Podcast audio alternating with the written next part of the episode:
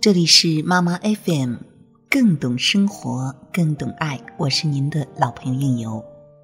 今天要为您分享一篇来自微信公众号周冲的影像声色的文章。什么样的女人最容易失去婚姻？很久以前，曾经有一部火爆大江南北的电视剧《渴望》，其中的人物刘慧芳。是一个典型的无自我型完美妻子。如果你不知道渴望是什么玩意儿，你可以看看现在热播的各种催泪弹电视剧或者韩剧，到处都可以见到这种已经上升到毛主席所说的纯粹境界的女人。这样的妻子玩的是当妈妈游戏，而且根本没有带男人玩，完全就是自己跟自己玩。问题是，这些道德楷模们的下场都不是特别好，为什么呢？理由一：得失失衡，有亏人性。无我完美妻子对家庭充满热爱，也非常努力的经营，更为此付出了巨大的心力。对人好当然不是罪，但只问耕耘不问收获，那就是他的不对了。在感情中。付出和回报就像天秤的两头，如果失去了平衡，情感就会出现危机。和我们想象的不同，很多感情问题并不是因为不愿给予，而是不愿接受。听起来很奇怪，居然还有人不想接受别人的付出。从心理学角度看，人没有纯利他行为。你的只问耕耘，其实想收获的是无愧于心。我们付出时就会觉得有权利，而接受时就会感到一种义务，或者说会有一种内疚。只付出的人会有一种清白感，或者说道德的优势，就会感到自己永远正确；但对另一方而言，就会有一种内疚，甚至负罪感。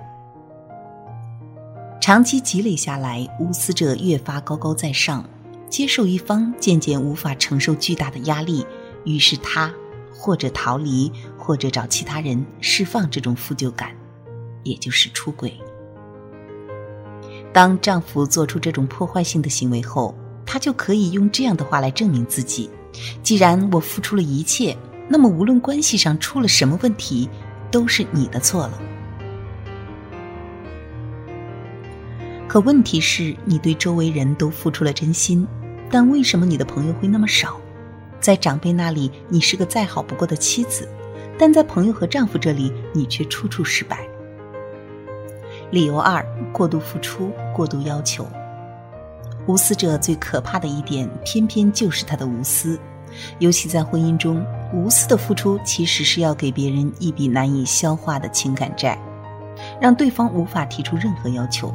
如果一旦做出对不起自己的事情，那么那个被迫接受你的好的人，就要承受巨大的道德压力和情感债务。无私者其实是用一种钓鱼的方式，看上去无所求，但其实是要对方牵上一纸卖身契，抵押的是对方的所有良心。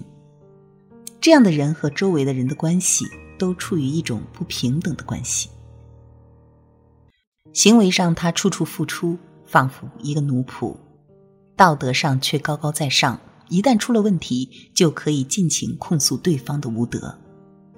这套行为模式固然可以赢得长辈、父母之爱，但对平等的人际关系就无法奏效。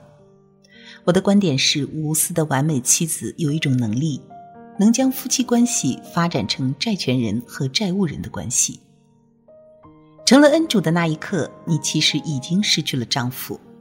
朋友之间借钱为什么是一种忌讳？因为一个“欠”字能把所有的情感耗光。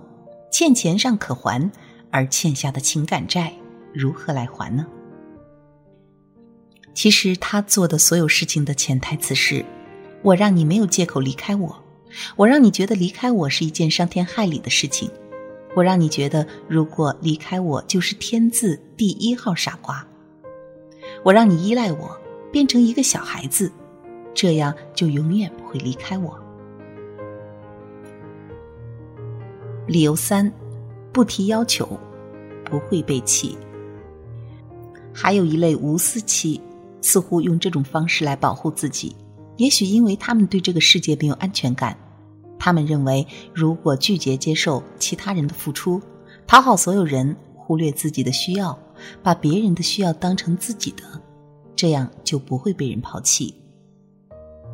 你总是想向所有人证明自己的价值，自己有多么重要，让别人欠债，这样所有的人都成为你的牺牲的绳索牵绊的对象。其实他们一直生活在被抛弃的恐惧中，但是恰恰是他避免被抛弃的姿态以及其行为，才是他们被抛弃的原因。一个人一旦没有自我，也就没有了真正意义的价值。它只有物品的使用价值，而没有一个人的自我价值。当我们用抛弃来形容一个关系时，其实已经在暗示被抛弃一方已经把自己活成一种物品。妻子如衣服，不是男人想定义就能定义的。首先，妻子要自己变成衣服，才能被男人用过了抛弃。对于这样的妻子，我的建议是。如果付出于你是一种享受，那么对别人也是如此。你的丈夫因为无法完成付出的释放，甚至找了其他女人来宣泄他付出的快感。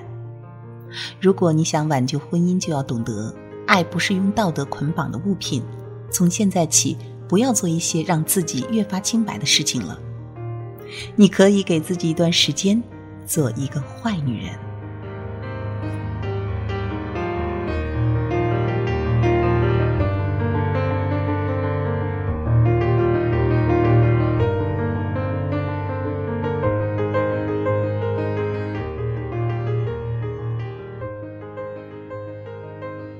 好了，今天的文章就分享到这里。